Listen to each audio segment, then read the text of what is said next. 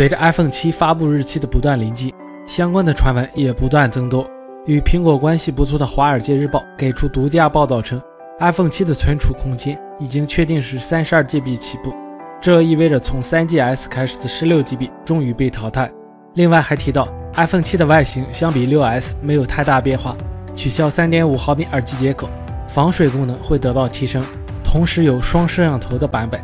国外网站公布了一张 iPhone 7的谍照，从中可以看出，iPhone 7的摄像头要比 iPhone 6S 略大。天线的白带转移到上下侧边，从图表图中可以看出，iPhone 7的宽度要比 iPhone 6S 要窄一些，长度比 6S 短一些，但厚度要比 6S 略厚。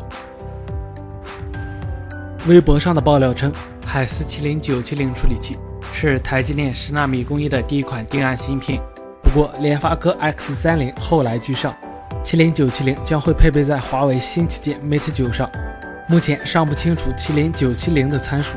预计将会增至八个核心，LTE 基带从 Cat 六提升到 Cat 十二，并集成 CDMA 基带。按照华为双摄像头的战略，Mate 九或许会配备两千万像素的双摄像头，预计将在今年十一月份正式发布。安卓 One 是谷歌推出的廉价手机，旨在扩大份额，提升安卓的影响力。谷歌联合夏普在日本推出安卓 One 新机。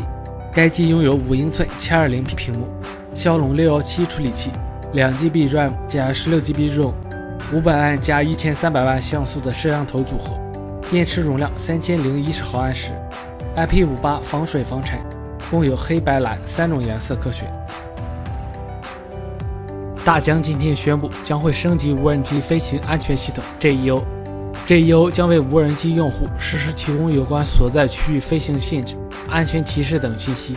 借助全新升级的 JEO，用户可以在操控无人机飞行的过程中，获取与之有关的实时信息提示。新的系统能够帮助 DJI 客户的无人机飞行的更加可靠。